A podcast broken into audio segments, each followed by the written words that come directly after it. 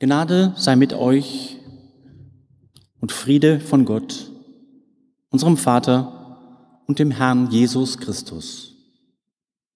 Amen. Jetzt will ich es aber wissen.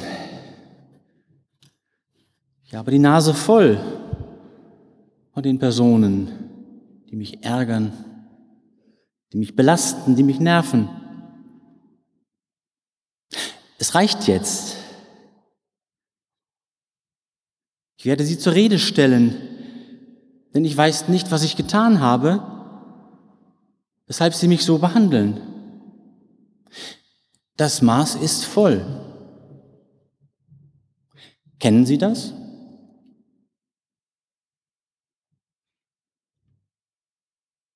So ähnlich müssen wir uns die Lebenssituation von Hiob vorstellen. Nur dass es bei ihm noch viel, viel schlimmer war. Sein Vieh wird getötet, seine Arbeiter werden erschlagen, seine Kinder sterben in einem Wirbelsturm, er selber wird mit Geschwüren überzogen und er, der Gerechte, der als frommer Mann seinen Glauben gelebt und nie gesündigt hat, er will es jetzt wissen. Er klagt Gott an und fragt, warum erlaubst du dem Teufel, dass er mir diese Schicksalsschläge zufügt? Was habe ich Schlimmes getan, dass ich so von dir bestraft werde? Wieso, Gott, bist du nicht da, wenn ich dich suche? Aus diesen Fragen spricht ja eine große Verzweiflung und auch ein großes Nichtverstehen. Hiob hätte sein Leiden ja verstanden, wenn er gegen Gott gesündigt und dann seine Strafe bekommen hätte. So war die damalige Vorstellung.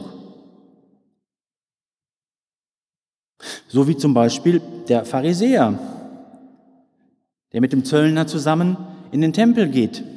Der Zöllner bekennt seine Sünden und sie werden ihm vergeben. Der Pharisäer, er prahlt damit, dass er fastet und spendet. Aber ohne ein Bewusstsein der inneren Umkehr ist der Pharisäer auf seine äußere religiöse Praktiken fixiert und erhält in diesem Tempelgottesdienst zumindest nicht sein Heil. Er bleibt Sünder, weil er seine Sünde nicht bekennt. Außerdem hat Hiob, ein, ein frommer Mann, der sicherlich jede Woche in den Tempel ging, erfahren, dass einem Menschen seine Sünden von Gott vergeben werden, wenn er sie vor Gott bekennt. Wenn er also gesündigt hatte, ohne es zu wissen, wieso musste er jetzt leiden? Statt ein gutes und frommes Leben nach der Sündenvergebung durch Gott weiterzuleben. So wie David, der einen Ehemann töten lässt, um dessen Frau zu seiner Frau zu machen. Mit Hilfe eines Propheten sieht David ein, dass er etwas getan hatte, das Gott missfiel. Und David bekannte ganz offen, ich habe gesündigt gegen den Herrn. Und Gott nahm ihn seine Sünde weg, wie es heißt in der Bibel. Aber Hiob stellt fest, dass beides in seinem Fall nicht zutrifft. Das Leiden als Strafe für die Sünde und das Nichtleiden nach der Vergebung von Sünde. Beides trifft bei ihm nicht zu. Denn er hat nicht gesündigt und muss trotzdem leiden. Oder er hat vielleicht gesündigt und müsste aber eigentlich als frommer Mann Vergebung seiner Sünden erhalten, ohne danach zu leiden und sein altes, gutes Leben weiterzuführen. Aber das ist nicht der Fall. Hiob ist ein gerechter, ein frommer Mann. Er ist wohlhabend, lebt glücklich mit seiner Familie. Er hat nie gegen Gott gesündigt. Und trotzdem erlaubt Gott dem Satan, Hiob zu prüfen, ob er an seinem Glauben festhält, wenn er, der Satan, ihm Schicksalsschläge zufügt. Das wirft er Gott vor. Das will er mit ihm klären. Er sucht ihn. Er will zur Stätte Gottes kommen, um mit Gott zu streiten. Hiob geht es nicht so sehr um Zweifel an den überlieferten Lehren des jüdischen Glaubens. Nein, Hiob will sein persönliches Schicksal vor Gott bringen. Er, nur er allein will sich vor Gott stellen, von Angesicht zu Angesicht. Aber er findet keine Antwort. Hiobs Freunde sehen die Ursache für sein Leiden darin, dass er gesündigt hat und Gott ihn jetzt bestraft. So sagt Elipha, einer von Hiobs Freunden zu ihm, warum sollte Gott bei dir eine Ausnahme machen? Er hat den Zusammenhang von Sünde und Strafe in seiner Weltordnung eingerichtet. Das gilt für alle Menschen, auch für dich. Es liegt an dir selber, ob du gerecht oder ungerecht lebst. Die Folgen davon musst du schon selber tragen. Aber Hiob lässt das nicht gelten. Du gehst von falschen Voraussetzungen aus, mein lieber Freund Elifa. Ich habe nicht gesündigt und dürfte deshalb auch nicht leiden. Sie sehen, irgendwie kommt Hiob nicht weiter.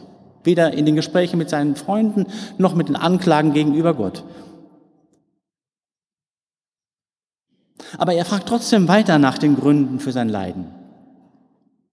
Auch ich selber, der sich als Predikant jetzt seit einiger Zeit schon mit diesen Texten beschäftigt hat, auch ich finde keine Antworten. Da will ich ehrlich sein.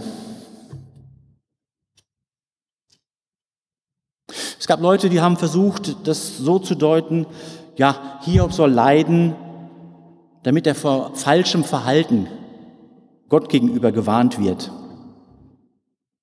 und das nicht macht. Das finde ich doch sehr unbarmherzig gedacht. Oder es gibt eine Deutung, Hiob leidet, weil er für seine Sünden bestraft wird. Ja, wo bleibt denn da die Möglichkeit der Sündenvergebung, die ein zentraler Bestandteil unseres christlichen Glaubens ist?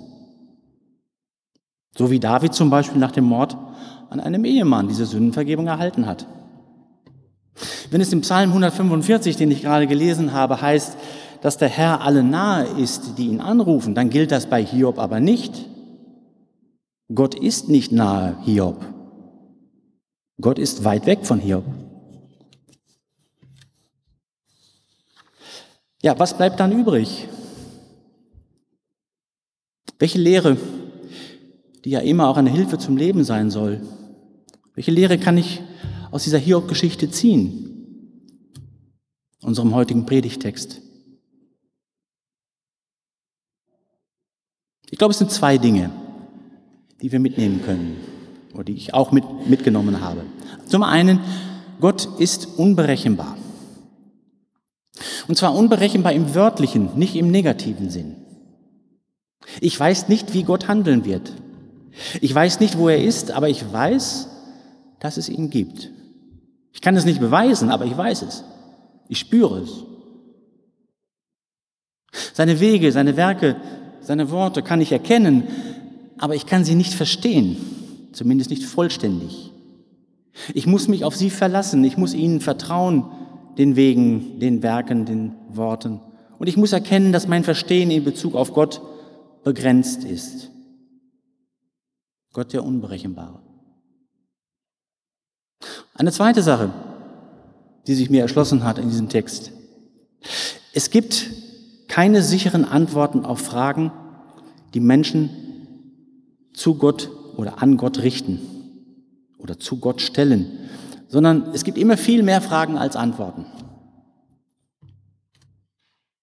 Aber auch wenn die Antworten unsicher sind und es mehr Fragen als Antworten gibt, weiß ich, dass es Gott gibt, dass er da ist. Das ist das Einzige, was ich sicher weiß. Das kann ein Mangel sein, damit kann man unzufrieden sein. Aber es kann auch genug sein. Dieses Wissen, dass Gott es gibt, dass es Gott gibt. Auch wenn Gott unberechenbar ist, es keine sicheren Antworten und mehr Fragen als Antworten gibt, kann ich an Gott glauben und darf ihn dafür loben. Für seine Werke, seine Worte, seine Wege. Auch wenn ich sie nur ansatzweise verstehe. Für seine Gnade, für seine Barmherzigkeit und für seine Gerechtigkeit. Auch wenn ich sie nur spüren aber nicht erklären kann. Für Gottes Herrlichkeit, auch wenn ich sie nicht ermessen kann. Wofür ich und Sie, liebe Gemeinde, Gott danken und ihn loben können, das muss jeder von uns für sich alleine beantworten. Wofür wir Gott mindestens danken und loben können, sind die Fragen, die in uns aufkommen, wenn wir solche Geschichten wie die von Hiob hören und über sie nachdenken. Der Friede Gottes, welcher höher ist als alle Vernunft, bewahre eure Herzen und Sinne in Christus Jesus. Amen.